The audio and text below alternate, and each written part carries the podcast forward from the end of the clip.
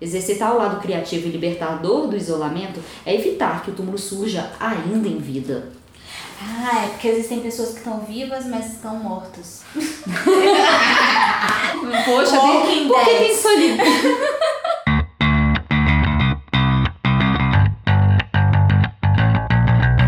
Dualidade, um bate-papo com resumo de livros que tratam sobre o desenvolvimento humano e as inquietações da vida moderna, com a jornalista Adriana Nicásio e a publicitária Júlia Scheibel. Então, o livro de hoje é O Dilema do Porco Espinho. Como encarar a solidão, de Leandro Carnal. O que você achou do livro? Adriana? Foi uma sugestão sua, Júlia. Um livro muito bacana, realmente achei interessante. Acredito que todas as pessoas, sofrendo ou não de solidão, eles devem ler.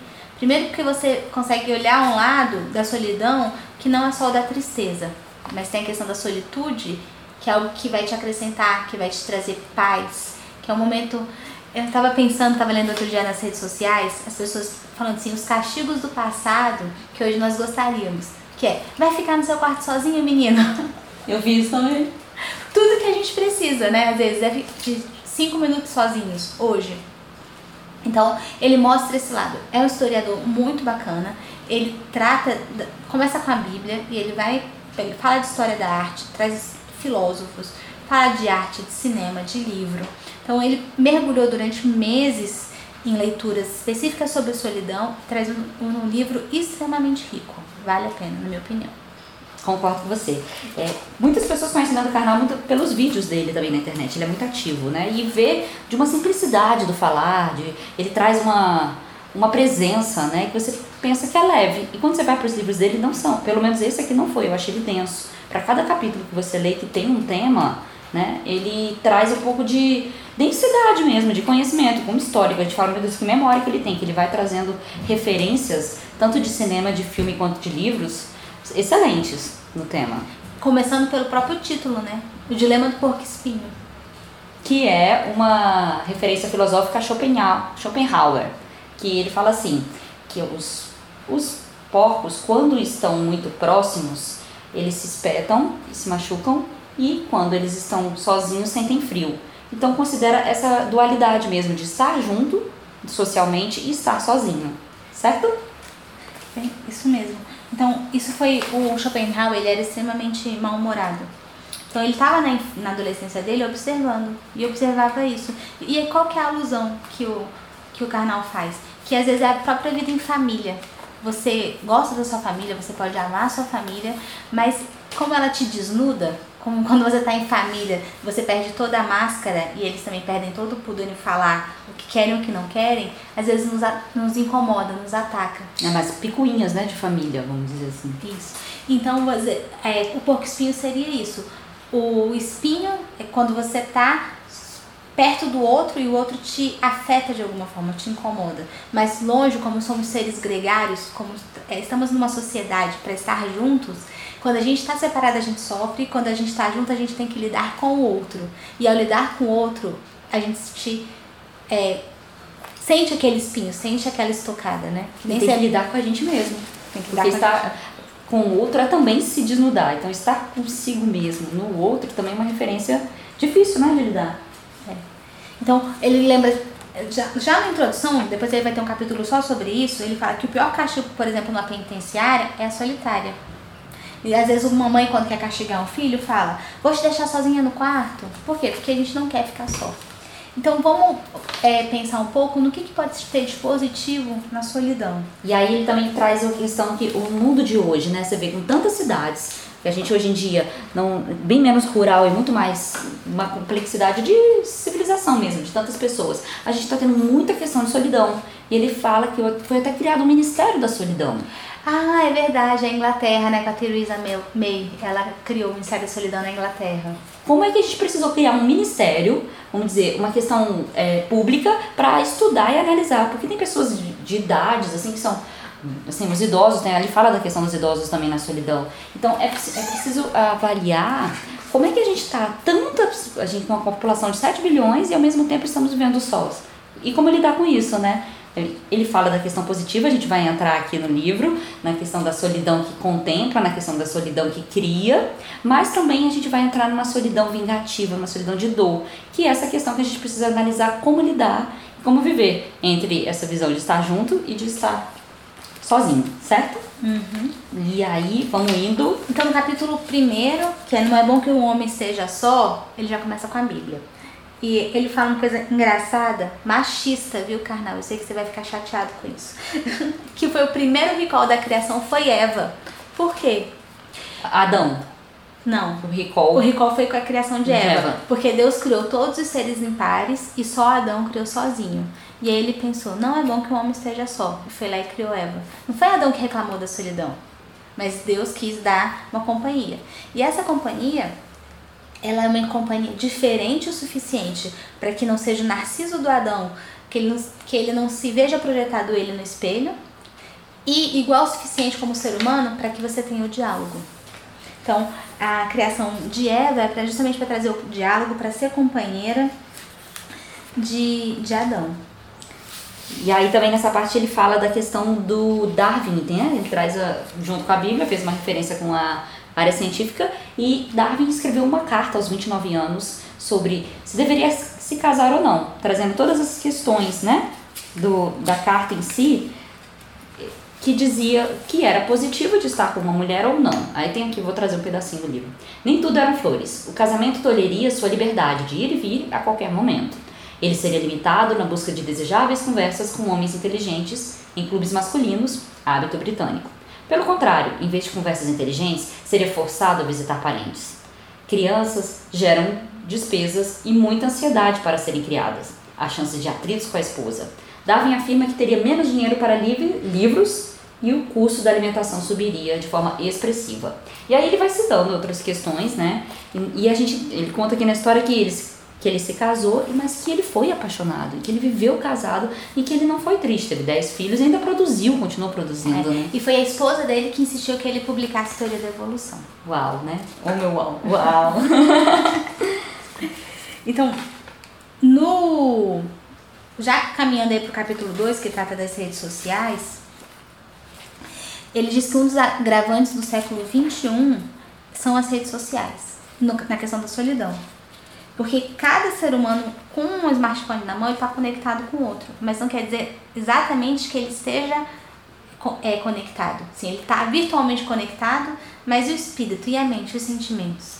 É um virtual que você tem uma autonomia, você tem controle sobre a relação. Não gosto, bloqueio. Não quero, não discuto, né? Então, assim, você diminui a sua responsabilidade por meio do controle. Você tem o controle nas mãos de uma relação. Então não é uma relação que você pode contar como era com os parentes antigamente, como o Darwin deu o exemplo aqui, né? E aí ele faz essa referência da catraca na caverna de Platão, que por meio da internet você pode ter um acesso, né? E você ao mesmo tempo pode não tê-lo, pode fechá-lo.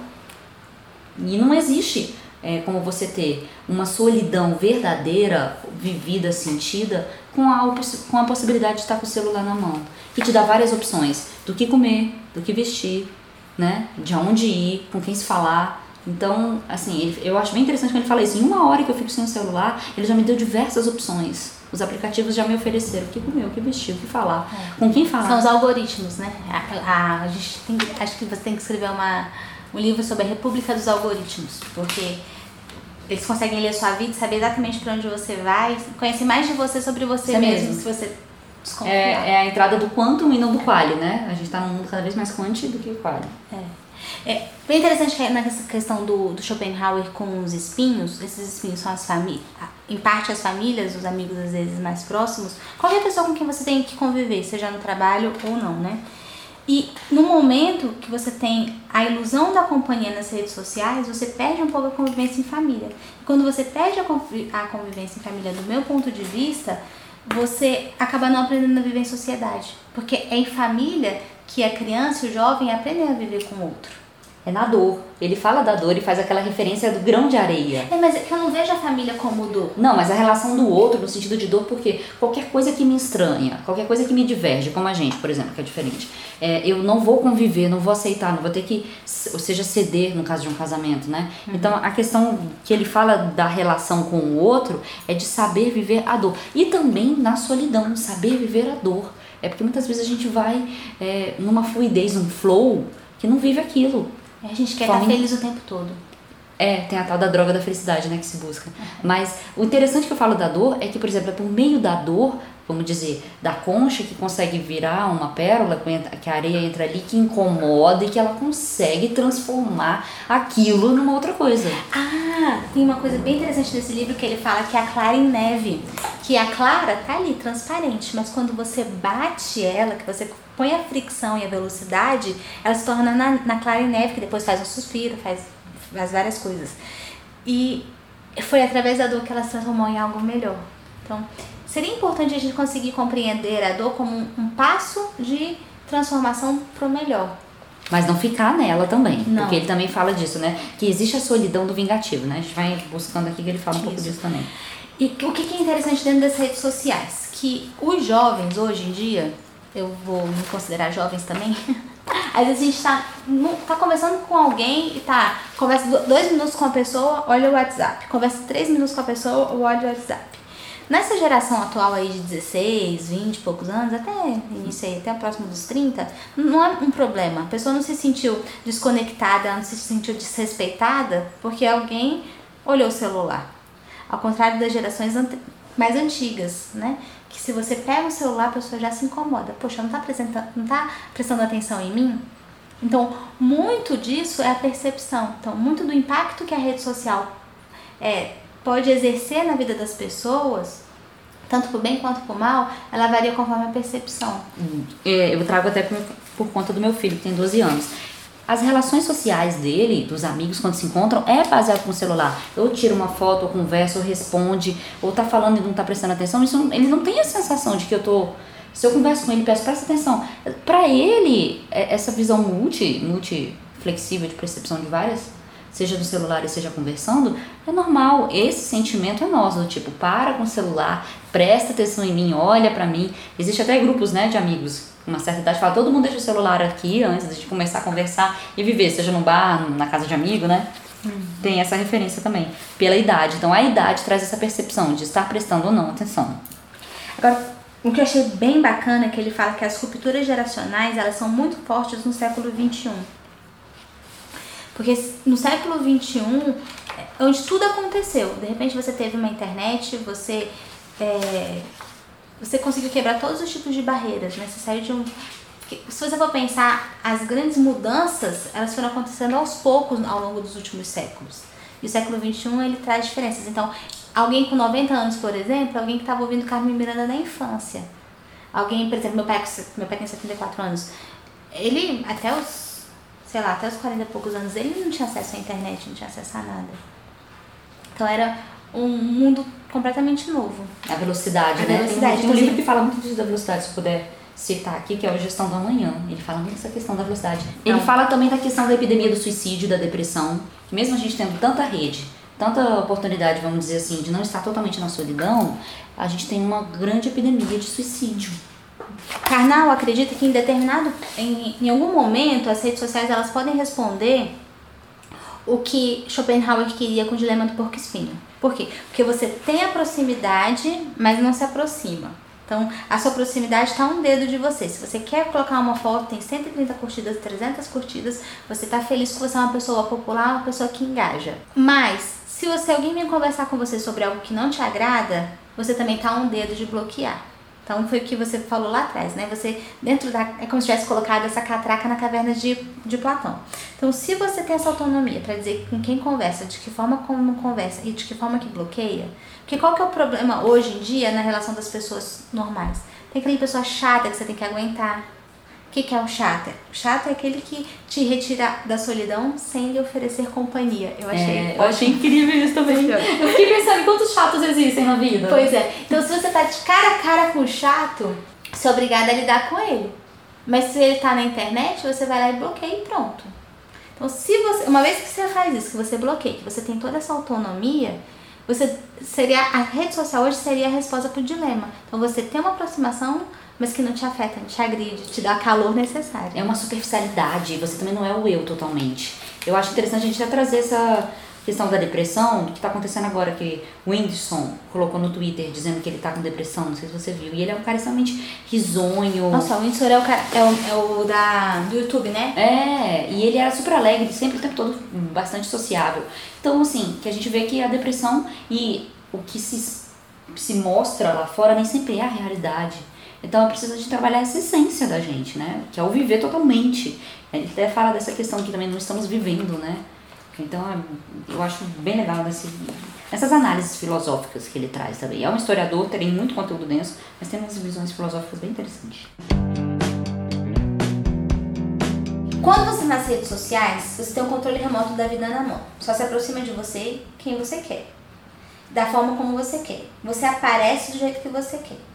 Então você pode vender toda a ilusão você pode, eu posso mudar de sexo nas redes sociais que ninguém vai saber que eu não sou uma mulher, que eu sou um homem. Você sabia que teve uma menina que fez durante um mês várias fotos e botava fundos diferentes e roupas diferentes e fingiu que viajou o mundo inteiro e ela não saiu do lugar, do quarto dela? Não, tem gente que faz isso com exercício.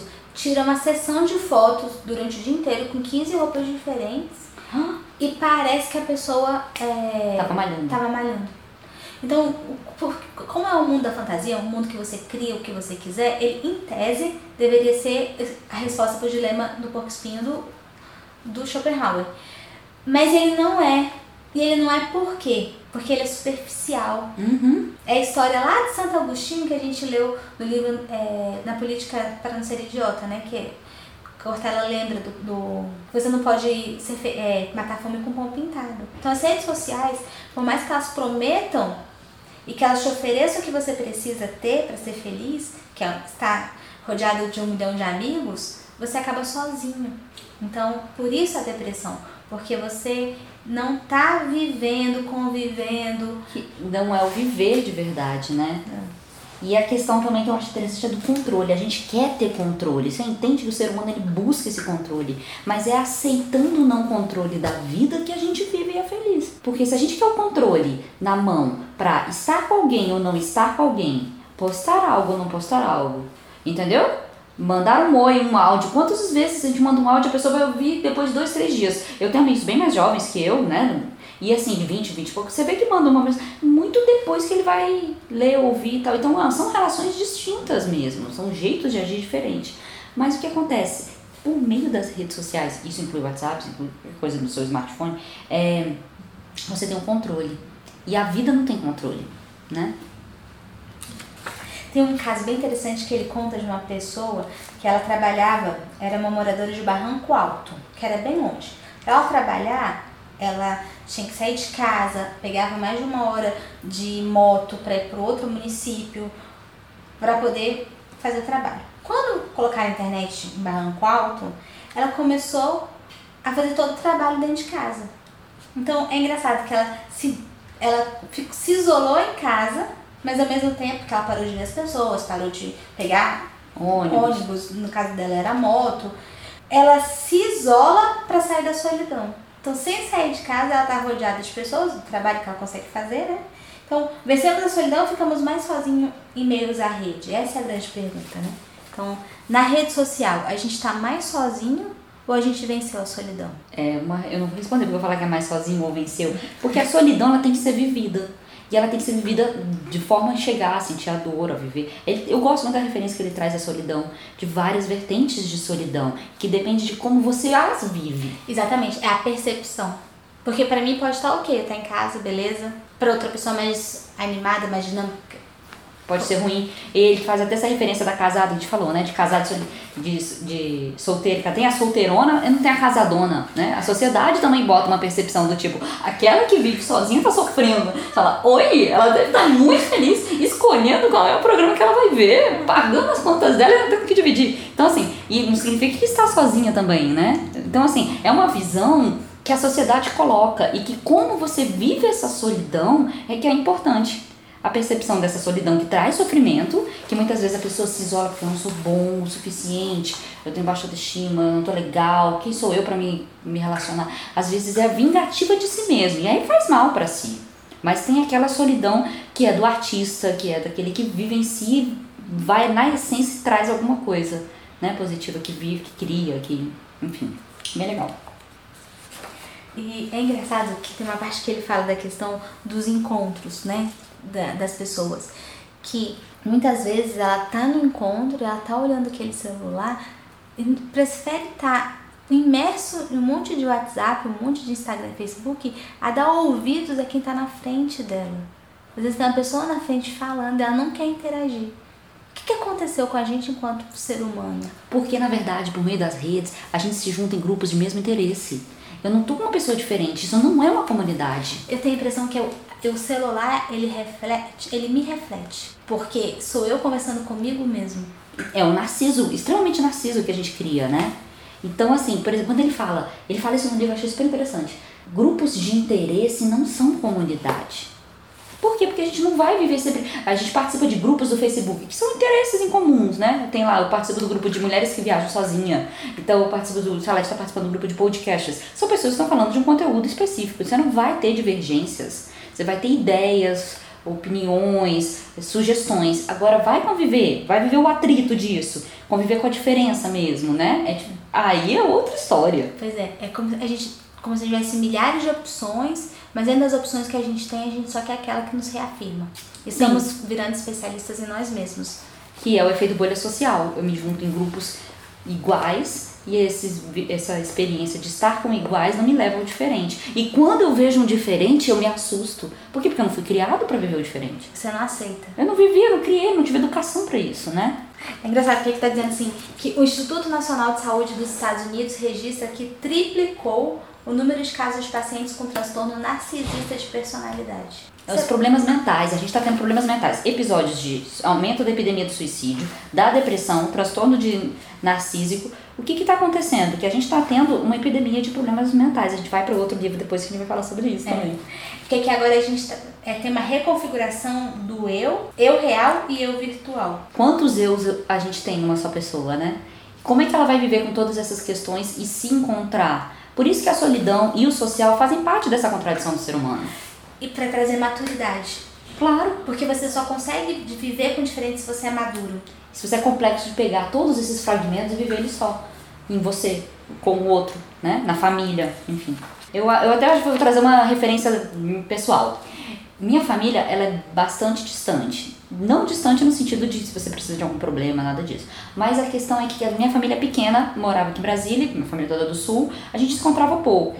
E a família pequena mesmo, né? De quatro pessoas, eu, minha irmã, meu pai e minha mãe. São separados, enfim. Meu pai já casou de novo. E assim, eu sentia, tinha muita vontade de ter aqueles domingos de familhão, sabe? Eu sonhava aquele. Eu olhava todo mundo indo na casa de vó, na casa de. Eu, gente, minha família lá pequenininha, né? Frango assado e tal, aquela coisa do domingo. E eu ficava sonhando em ter família grande. E vivenciei, né? Dois relacionamentos que foram casamentos. Nunca casei no papel, mas já me relacionei com dois casamentos e me separei. E eu vivia a família dos outros isso. E aí você começa a ver os problemas que é estar junto com os outros. E com o tempo, eu cheguei, a, assim, hoje eu falo pro meu filho, converso com ele, eu tenho prazer que a minha família seja pequena, eu tenho Ai, prazer. Que horror, Julia. Não é ruim, não é ruim isso. Não tô dizendo de forma nenhuma que é para ter grande ou pequena. Eu tô querendo dizer de uma aceitação, entende? Porque muitas vezes quando a gente olha do outro e que deseja do outro, não tá vivendo aquilo que é seu. Se como eu tô sozinho e quero estar no social, eu não tô vivendo o meu sozinho.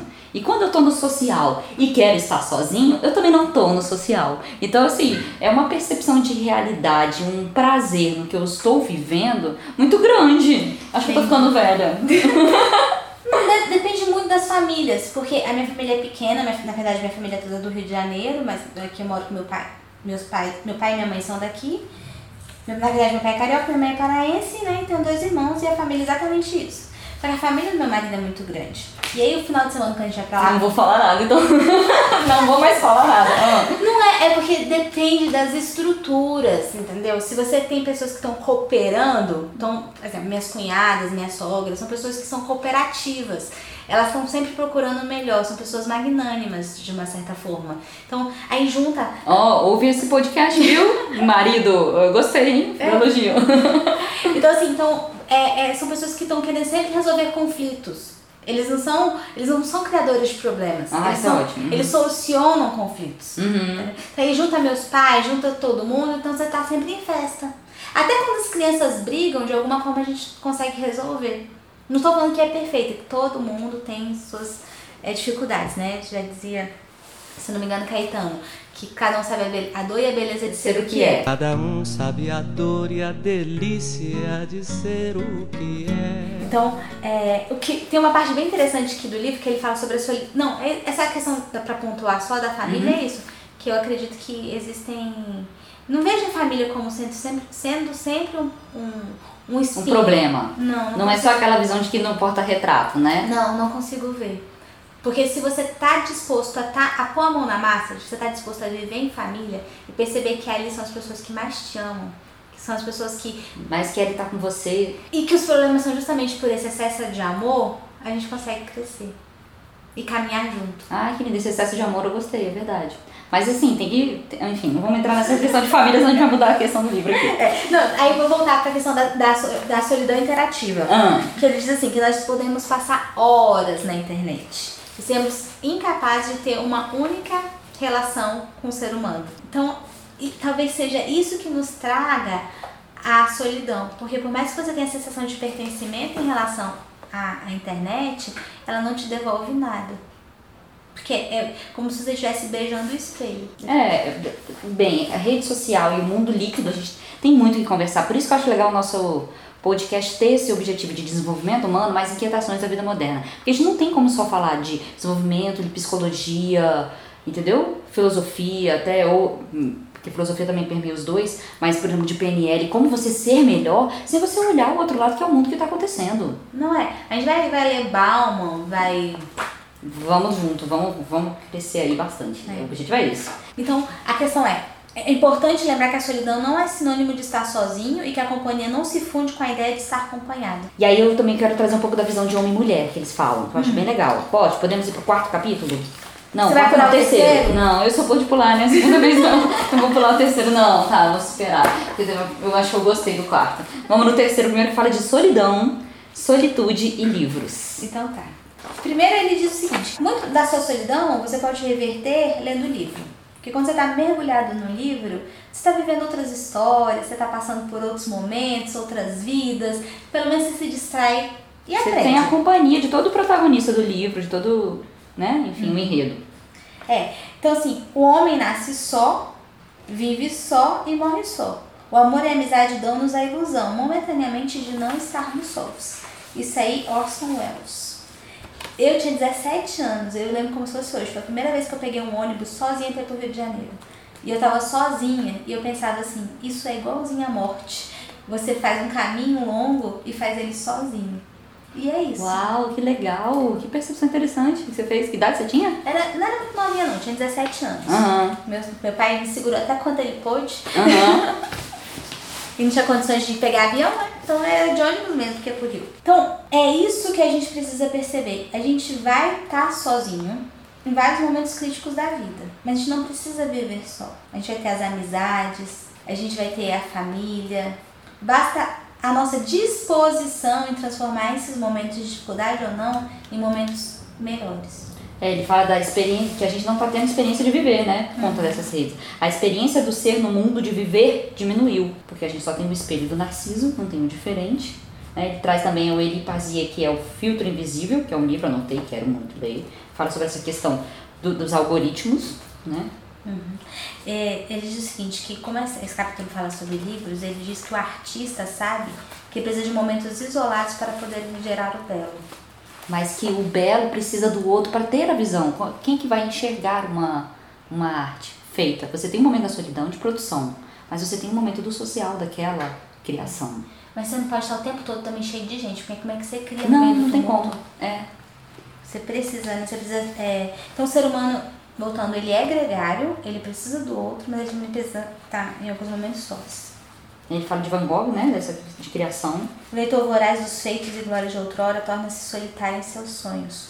que é o Don Quixote, uma citação que ele faz sobre Don Quixote. Fala também do Robinson Crusoe, também, da questão do naufrágio, de como ele conseguiu ultrapassar por meio do autoconhecimento, né, a solidão dele. Porque como ele traz vários conceitos, nesse caso do Robinson Crusoe, é a solidão produtiva. A solidão positiva, né, que é de, de crescimento. É, porque enquanto ele estava sozinho, ele precisou se defender de perigos, das intempéries, da falta de alimento. E ele, a fé dele se fortaleceu. Então ele vai, eh, Robson Crusoe vai nessa saga e vai, vai se, se aprimorando, né? Uhum. Então essa é a solidão pro- produtiva. Então você tem solidão virtual, você tem é solidão produtiva, você tem solidão vingativa. Eu achei interessante quando você tem uma solidão que não te produz nada bom, você não tá com essa solidão criando, né? Você não tá com essa solidão se aprimorando, né? Não é uma solidão também, é, vamos dizer, superficial das redes, né? Mas é uma solidão negativa, enquanto você se fecha completamente, estando junto ou não com alguém, que ele também fala dessa questão de estar casado, mas estar se sentindo só, uma solidão a dois, que deve ser horrível, né? E, ou então é, uma solidão que te faz é, olhar como não capaz de conviver ou de estar com o outro, que não merecedor disso. Né? Acho forte. Então, dentro da literatura, ele traz também a questão da solidão imposta pela culpa. Então, é como se a pessoa se transformasse num pária e acaba acreditando que a redenção seja impossível. Eu vi um, um filme muito legal que é o Gênio Louco. Eu até não, ele não cita aqui, mas eu recomendo. Que é justamente da questão da solidão pela culpa. Não vou dar spoiler.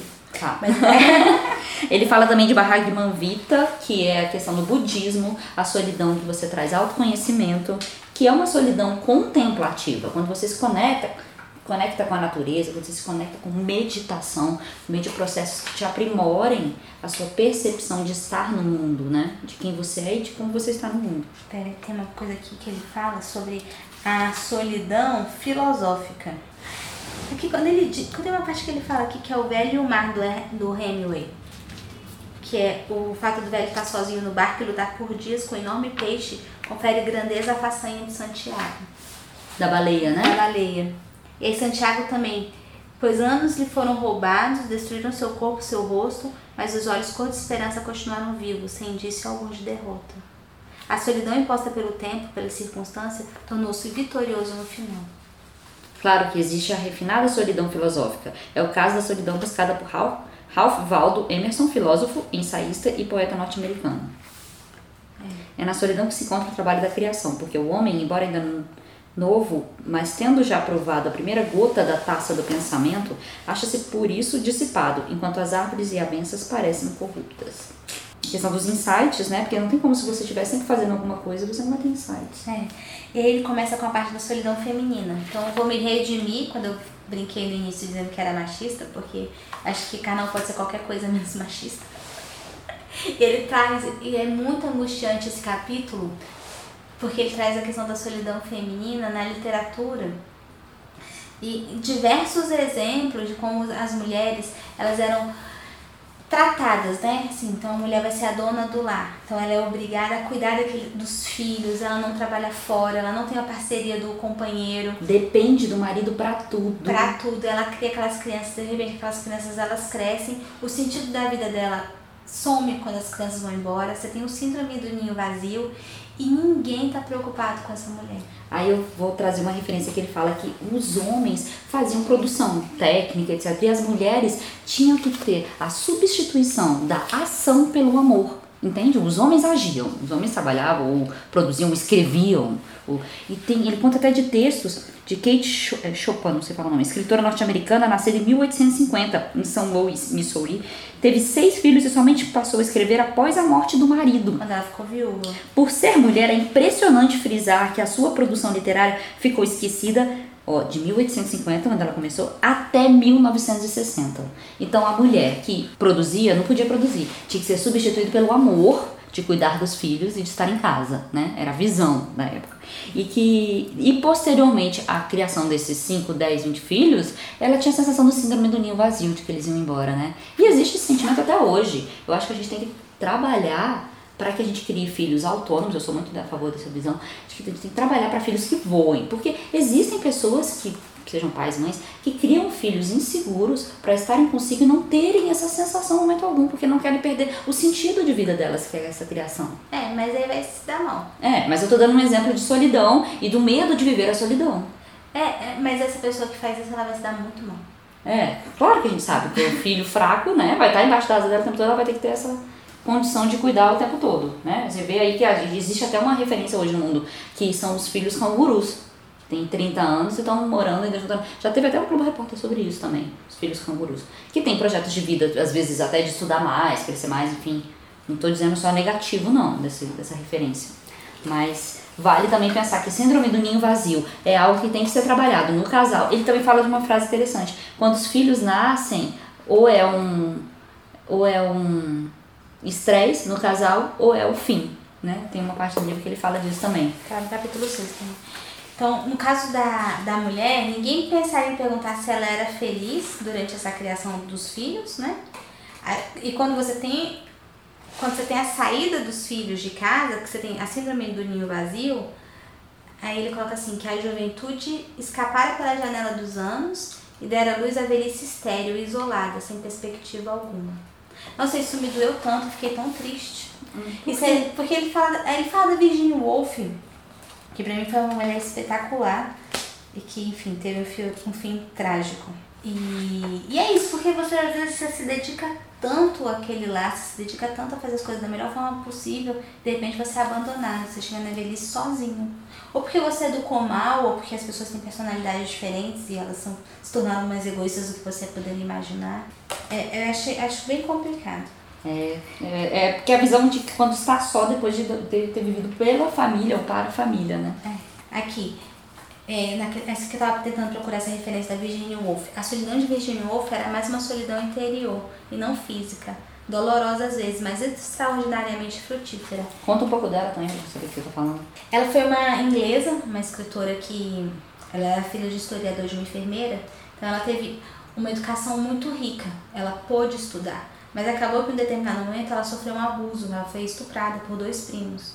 Então, apesar dela ser ter uma cabeça muito livre, ela passou a vida inteira dela com medo, porque ela não sabia quando que essa violência poderia acontecer de novo. E no final ela acaba se suicidando. Mas foi, enfim, uma escritora muito importante.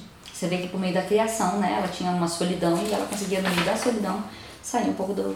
É, ela considerava que a solidão era importantíssima para ter a produção literária dela. É. E aí ele vem e fala de Faulkner com o livro A Rosa for Emily, enfim, é bem legal. A gente não vai contar todos os detalhes, porque senão. Ele fala também da Clarice Lispector, né? Que é essa questão da solidão. Eu tava buscando aqui outra parte do.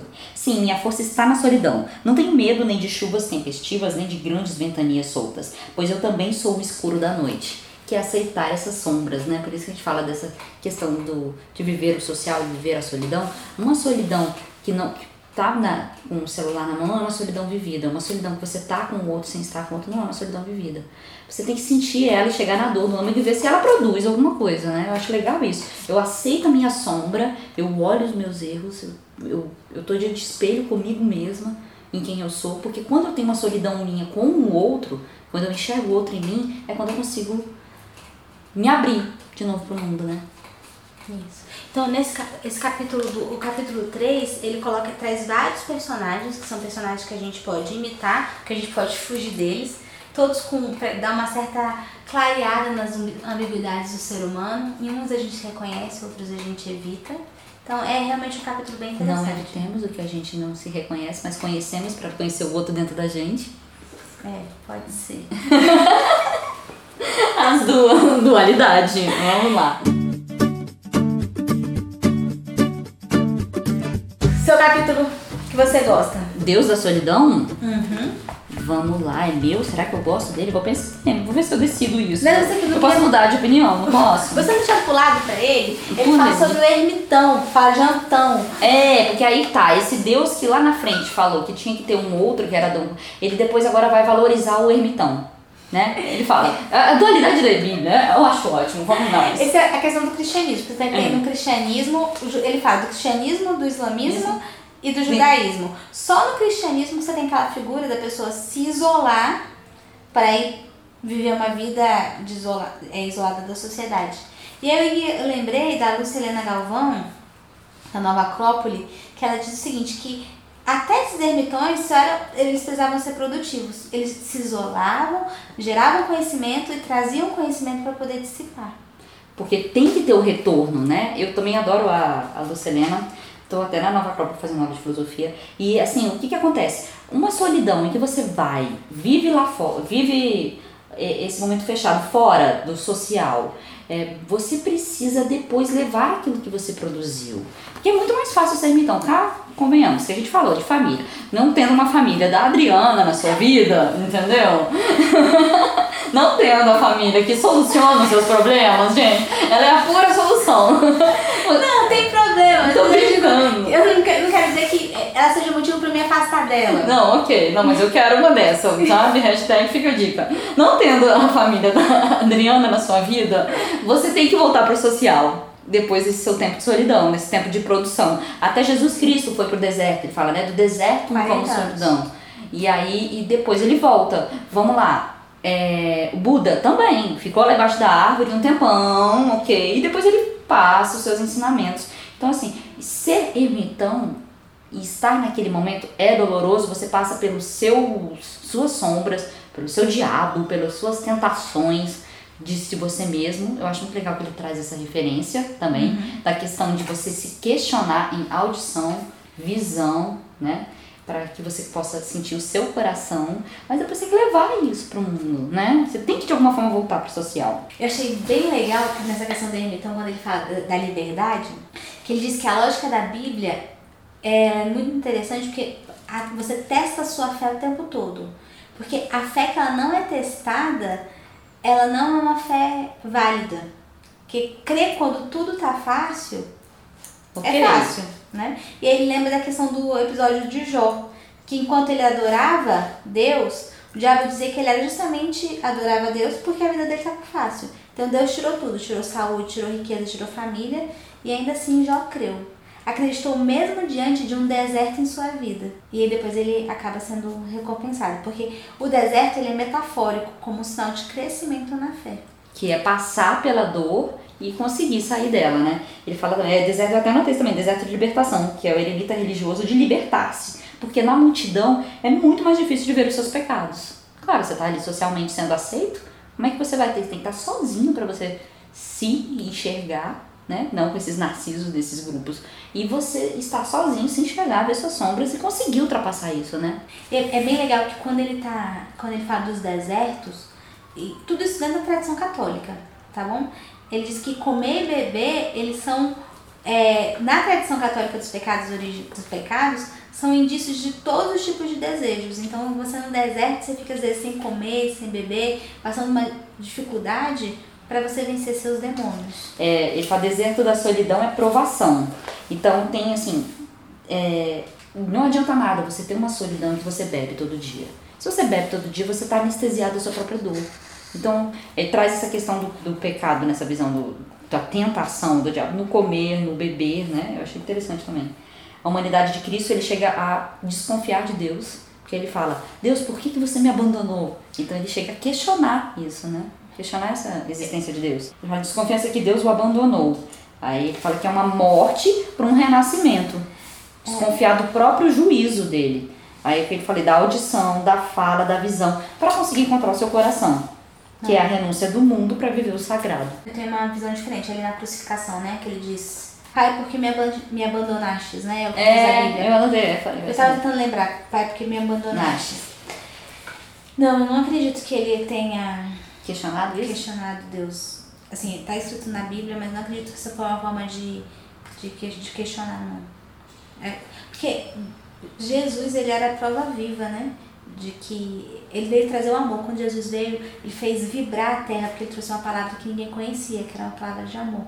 Até no finalzinho, ali na prova da cruz, quando ele entrega uma mãe pra, é, falar com Maria, Maria que está seu filho, filho está aqui sua mãe, que ele entrega, não deixa a mãe, a mãe sozinha, apresenta ela para João. Diz para um dos ladrões que encontrará ele no céu em breve, ele, só, ele é extremamente é, divino nesse momento. Ele pede para beber água e dá um vinagre. Então eu não acredito que Jesus tenha duvidado em nenhum momento. Acho que ele sabia que estava por acontecer Mas só deve ter ficado extremamente triste com essa população que a gente é. Porque a gente é um ser humano muito ruim, na verdade, do bom ponto de vista. A gente é, tem tanta coisa para ser valoroso, tanta, mas o, egoísmo às vezes nos mata. Mas o que eu gostei, é, eu gostei muito quando o Karnal diz que dos deuses, de todos os deuses, o único que foi homem foi Jesus, né? Que ele traz a humanidade exemplar. Ele viveu em absoluta humanidade. Então, dentro da tradição judaico-cristã da solidão, os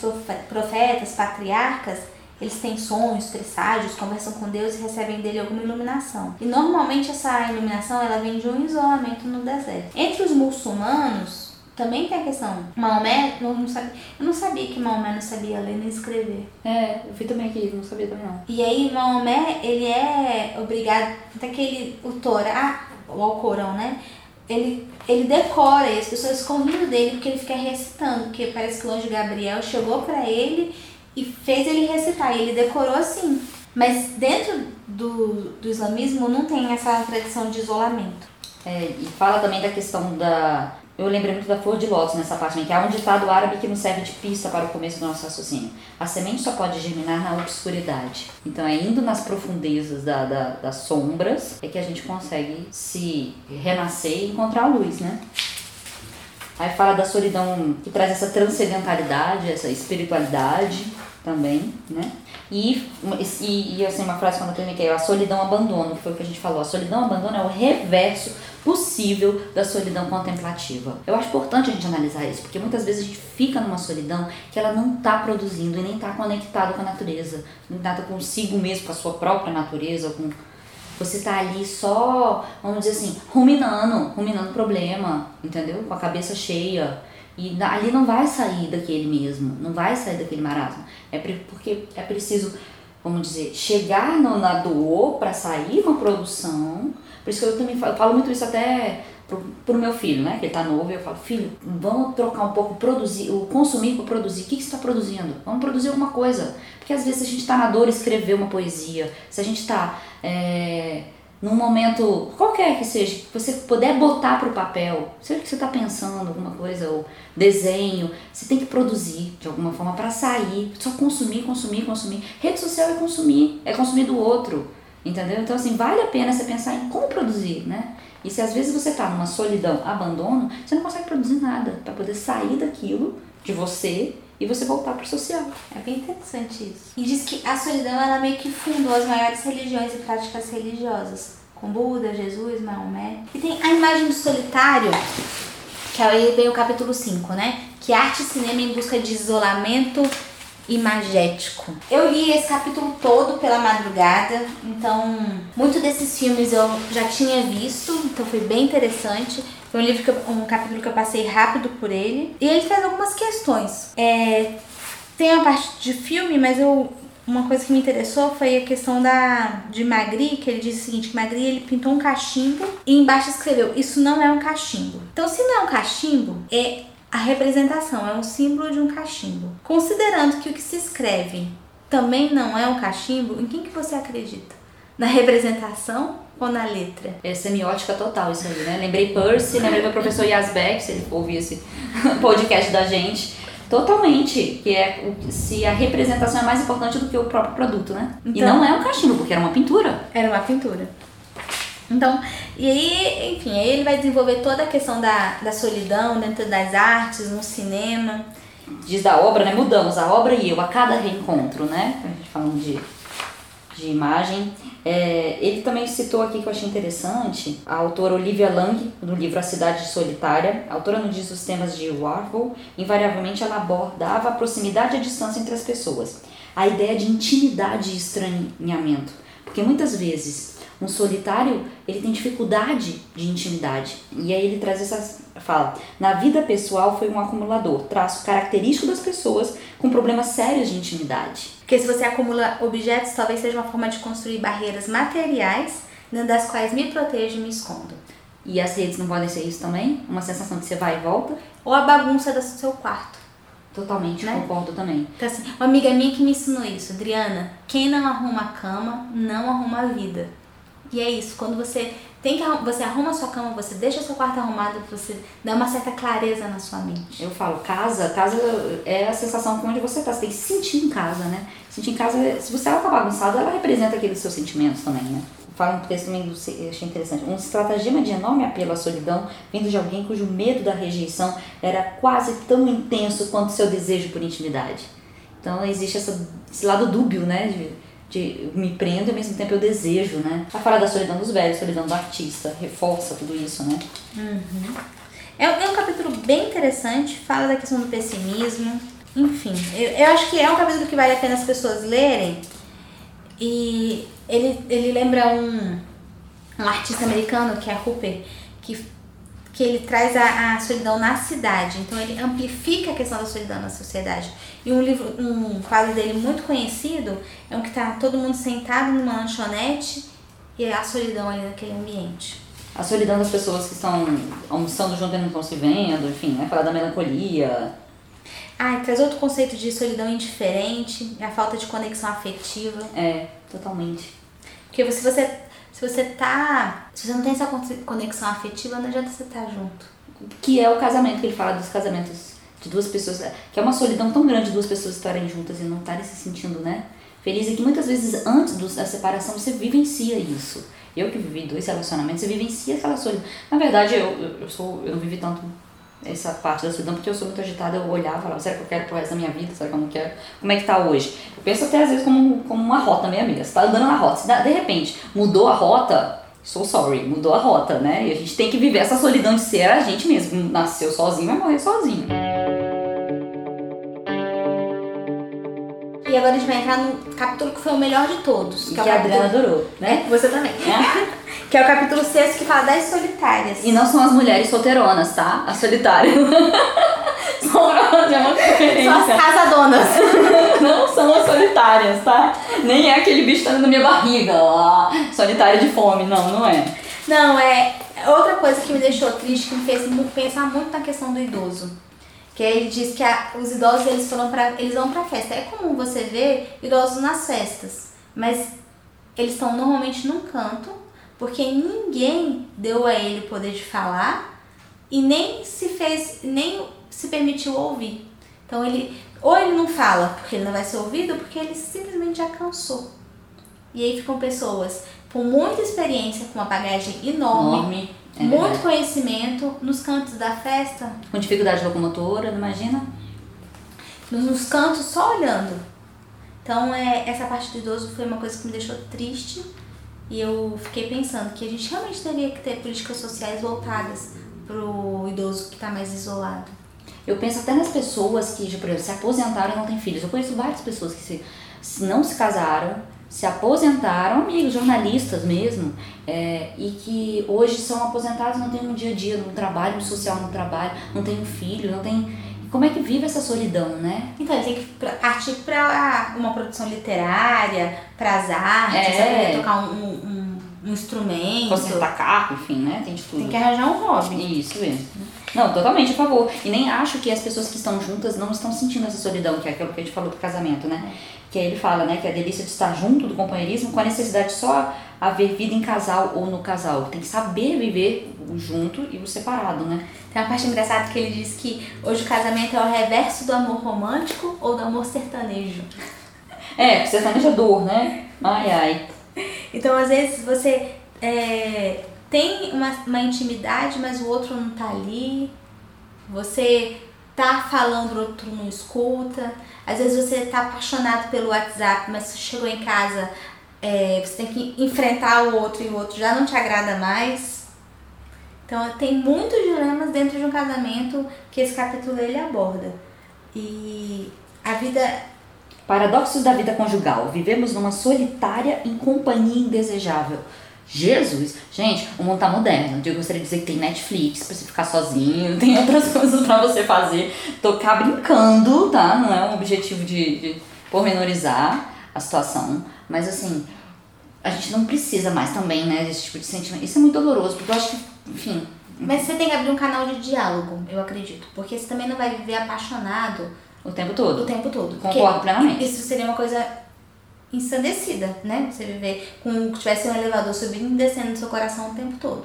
Acho que isso não existe. Mas você pode ter o companheiro, você pode ter com quem conversar, com quem trocar ideia, com quem trazer um projeto novo, com quem dividir experiências. Mas para você ter projetos novos, você tem que ter a sua autonomia, né? Sim. Então, a autonomia é indispensável para qualquer relação a dois, né? Fala muito disso também, acho legal. Ah, a questão dos filhos, que foi uma, uma referência que eu achei interessante. Ele diz o seguinte, que os filhos e um casal saudável são sinônimo de crise. Foi o que eu falei mais cedo. É. E o sinônimo que não vai bem significa um fim. Fim. É, totalmente. Não. É totalmente, sabe por quê? Ok, que você tem dois ne- nenéns e tá tudo lindo e a, e a família da Adriana é diferente que soluciona os problemas. Ótimo, daí fica a dica. Mas quando nasce uma criança num casal, por exemplo, você deixa daquela vibe do casal, se o casal é sociável, tem que diminuir a sociabilidade pra cuidar da criança. Mas é porque você tem que abrir mão de você. É isso que as pessoas, as pessoas precisam entender. Não existe só o eu o tempo todo. Quando você tem um filho, você tem que abrir um pouco a mão, abrir mão de você. Não é 100% de você, é um pedacinho de você. E você vai se tornar uma pessoa melhor. Então, se você encontra alguém que consegue entender isso, o problema é que as pessoas são egoístas. Não, os planos têm que ser conjuntos também, né? Então, assim, se as pessoas ah, conseguirem abrir mão delas, do tempo delas, do sono delas, e pensar assim, eu tô ajudando na construção de um outro ser, eu tô fazendo parte dessa vida, eu tô fazendo diferença nessa vida, é nesse sentido que eu digo. Que é dar sentido a ter um, um filho. É. Que essa convivência. Mas que há diversas situações difíceis também, a gente não tem que. Não, é, é você tem, É. você tem discussão, você às vezes não tá disposta a, aguentar um monte de coisa, e Não. engole muito sapo. Não, e também você às vezes não tem maturidade para lidar com a situação, se você é muito novo, enfim, para ter um filho, etc. É, eu acho que vale pensar nesse lado, porque a gente tá aprendendo junto. É ser mãe e ser, ser filho, tudo estão aprendendo junto, né? A relação. E aí, nessa parte que eu, acho, que eu acho legal que ele coloca, que é o seguinte, que quando você tem um filho, se torna um triângulo, né? Então, assim, uma, uma relação a dois vira uma, um triângulo amoroso. Sendo que a mãe, às vezes, vai gostar mais do filho. E é óbvio, né? Óbvio. Desculpa, marido. Mas é óbvio. Marido, corta agora o podcast, ouve só até aquela parte da solução dos problemas. Não, mas é óbvio que você tem um, filho, seu coração é 100% dele. E aí você encaixa o outro ali, né, meio apertado. E aí quando você tem o segundo filho, você passa a ter um quadrado amoroso. Aí uma mãe se dedica a um, um pai se dedica ao outro, e você tem dois casais que não, que não são originalmente o primeiro casal. Você tem que aprender a se transformar. Isso. Concordo plenamente, tem que aprender a se transformar. Pra poder estar junto, né? Por isso que eu falo que é muito difícil aceitar a complexidade do mundo, gente. Tem. E saber que vai ser monótono, saber que vai ser difícil, mas o importante é o que você está construindo, pra onde você está andando. E depois aceitar o síndrome do ninho vazio, porque vocês vão voltar a ser um casal quando os dois filhos crescerem. Não, mas a gente é um casal. Não, ok. A gente larga os meninos com a sogra, ah, tem que elogiar a sogra. Gente, esse podcast é para a família de Adriana, em casa. Gostaria de fazer uma dedicatória especial, entendeu? E muita- mas muita família não tem esse apoio. pois é, esse é o problema. não assim, é esse o problema, especificamente. Não, é. não, vou, não vou entrar em em situações porque dá pra você terceirizar alguns problemas e resolver. É, é difícil, tem que existir rede, Companheirismo. rede, rede, seja familiar, social, etc. O objetivo tem que ser em conjunto, tem que ser planejado, tem que esperar as coisas. é, Enfim. E tem que ter paixão e sentido. E se não tiver, tudo bem separar, entendeu? Por isso que eu já. Tudo bem Não, também. tudo bem, mas você vai ficar vivendo infeliz a vida inteira? Claro que não. Eu Então, sou lendo solitário, como encarar a solidão. Meu amigo, isso aqui não é um livro pra você com sete hábitos mais eficazes pra você lidar com a solidão. Ele não tem esse aqui, esse nenhuma vertente de solução. O livro tem uma vertente de mostrar que existe historicamente, imageticamente, no cinema, em questões de filosofia, situações da solidão e como viver isso. É bem um caminho do meio, eu acho, que a gente tem que aprender a lidar. Ah, se eu fosse buscar uma questão de solução, é, é caminho do meio, né? É budismo total. É o equilíbrio, É. o equilíbrio em tudo. Uhum. Aí ele até fala nessa questão do idoso, olha, não há problemas é, em pagar por bons cuidadores, que pode ser um caminho para a solidão. Você já pensou? É, porque imagina, aí ele fala, é, inclusive tem, ele mostra uma pesquisa em que nem sempre é no cônjuge que é a pessoa mais próxima do idoso. Não. 80% dos idosos dizem que eles gostam mais dos, das filhas e dos netos. E que muitas vezes é a mulher que ainda tem que ficar cuidando, né? Ainda existe essa visão machista do mundo, né? É, porque quando, se você não tem condições de você pagar por um cuidador, porque as famílias mais abastadas, elas conseguem, né? Ter um enfermeiro, dois enfermeiros, do mesmo jeito que eles terceirizam a, a criança, eles ter, a educação da criança, eles terceirizam o cuidado do, do idoso. Mas se não é assim, é quem que cuida? Pois é. É a mulher que acaba cuidando. Pois é, tá vendo? É uma questão social. É uma questão social. Ah, isso que me deixou. Nossa, eu fiquei muito triste. Eu fui lendo esse livro e eu Ah, imaginando não, triste, gente, vamos melhorar. Não eu fui, fique eu fui me triste. entristecendo. Que ele diz o seguinte, que a pessoa vai ficando velha e o mundo de referências formativas se vai antes de nós. Você vai olhando um álbum de fotografia e é como se você estivesse olhando praticamente um obituário. Então, o mundo acaba antes da gente, as nossas referências vão embora antes. Por isso a gente tem que se atualizar. Que. Não tô dizendo pra ficar um, um velho com jeito de jovem, mas a gente tem que estar inserido no mundo. Por isso que existem grupos hoje em dia de idosos. Existe gente com 80 anos fazendo esporte. Você tem que estar inserido no mundo. Tem que estar inserido. Aí ele lembra de um autor, que é o Elias, que ele escreveu A Solidão dos Moribundos, e ele diz o seguinte, como ele, justamente com 80 anos, ele estava fazendo esporte, e as pessoas olhavam e falavam assim, nossa, você nessa idade ainda nada? E ele conta que ele se sentia um equilibrista. Por quê? Porque é como se ele tivesse familiarizado com a corda, tivesse ali em cima, sabendo que ele estava pisando um pé na frente do outro, né? E tava indo, que ia chegar do outro lado, mas que lá embaixo estava todo mundo esperando a hora que ele ia cair. Então ele se sente um equilibrista. Porque na vida é, é- Vai vivendo isso. Porque no final, o que, que sobra pra gente a não ser a saúde? Porque se a gente nasce e morre sozinho, o que não sobra a não ser saúde? Volte lá no plano de a- no poder da ação, É. crie PNLs, faça sua força e mantenha a saúde. Porque o que, que te sobra quando você dá no final da vida? E é por isso que ela tem que ser vivida num sentido. Ele até traz no começo do livro. E se você vivesse a sua vida de novo? Se você tivesse o direito de fazer replay, né? É. Ah, eu mudaria algumas coisas. Pois é, mas então ela é uma só. Então, até onde que a gente pode ir, né? A história do ser humano é a história da solidão registrada nas paredes das cavernas de Lascaux ou nas redes sociais. Tá vendo? Vai da caverna à atualidade. Totalmente. E aí vai chegando na conclusão, né? Que ele fala da boa solidão também. Sentimento de não precisar do outro. Perceber que sim, necessito do outro, porém não de forma absoluta. Transforma a solidão em potência criativa e sem a carga da humilhação da solidão patológica. Se você sente muita tristeza quando os filhos saem de casa ou as férias começam, estaria para o autor chegando a hora de experimentar uma solidão de verdade. O cultivo da solidão é o cultivo do outro que nos habita, que é o outro dentro da gente, né? Gente.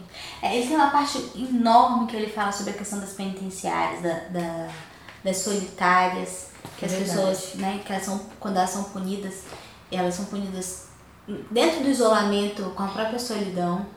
que elas muitas enlouquecem, né? E, e, inclusive há o questionamento que não é o tipo de modelo de, de punição que traz solução também, né? Diz que nos Estados Unidos isso é muito utilizado, na Europa bem menos. E qual, que é qual o resultado disso, né? Para uma solução de sociedade também. Pois é. Isolar-se é perceber coisas que o cotidiano e a multidão não permitem. Isolar-se é ouvir a si e ao outro em si. E foi uma frase também que eu achei tão forte. Custa energia sorrir quando você quer berrar. Isso quer dizer o quê? Uai, porque você. Bem, vamos trazer aqui. É compreensível a solidão para fugir do mundo cheio de incômodo. As pessoas nem sempre são agradáveis. E nós, muitas vezes, não queremos ser obrigados à gentileza eterna. Custa energia sorrir quando você quer berrar. Seu sentimento, né, naquele momento. Fugir da multidão virou um produto de luxo. Áreas mais reservadas no avião, por exemplo, custam mais caro. É, não sei se é bem pela solidão, né? Porque avião, não, avião são ter três lugares, um do lado do outro. Não, é tudo apertadinho, tem gente que vai pra, pra ter espaço. Ó, restaurantes, etc. Hoje em dia, quanto mais, quanto mais solidão você tem, mais caro é, dependendo do local. É difícil você ter isso. Esses momentos também, vamos dizer assim, multidão. Praias isoladas são mais caras, não diz aqui. Sair do grande grupo é privilégio extremo. É engraçado que se você tá numa, numa idade útil, né? Você tá produzindo, tá trabalhando, você tá dentro desse, inserido nesse mundo capitalista, você quer poucos mo- momentos de solidão e de tranquilidade. Você vai envelhecendo, vai tendo novos valores, vai tendo outras percepções da vida, ficar sozinho já é mais angustiante. Ou às vezes é mais positivo, que você que- deseja. É, mas assim, essas pessoas aí, mais da metade da população de 70 anos no, na Inglaterra, que foi outro estudo que ele citou, tá morando sozinha. E muitas vezes a pessoa morre, vão descobrir isso dois, três dias depois. É, é, é por isso tem o Ministério da Solidão. Há uma necessidade de análise, tanto da depressão quanto de uma questão social muito grande, né? Então, é, é, é, na verdade, a gente tem aí essa dualidade entre estar junto e estar só, entre ser bom e estar só e, e- e quando é negativo. Ah, o quanto que as grandes cidades estão trazendo situações de questões mentais, de isolamento maior ainda do que na época rural, enfim, né? É, eu acho que vale, vale entrar no assim, trazendo um finalzinho aqui, que ele fala: desconfie de quem se isola sempre.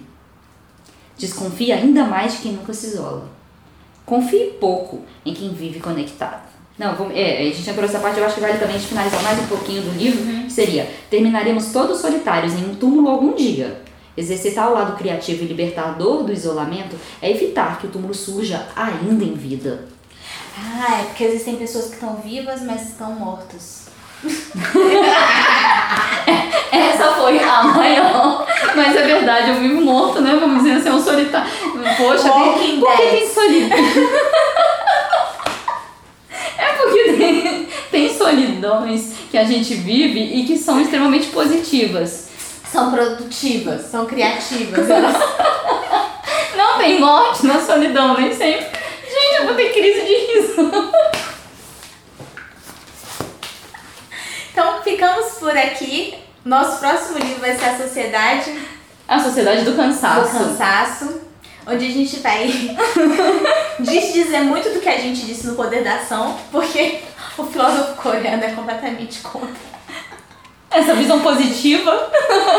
Por isso que a gente entra com inquietações. A dualidade aqui não é só da jornalista e da publicitária. A dualidade aqui é de livros também, conceitos. É legal.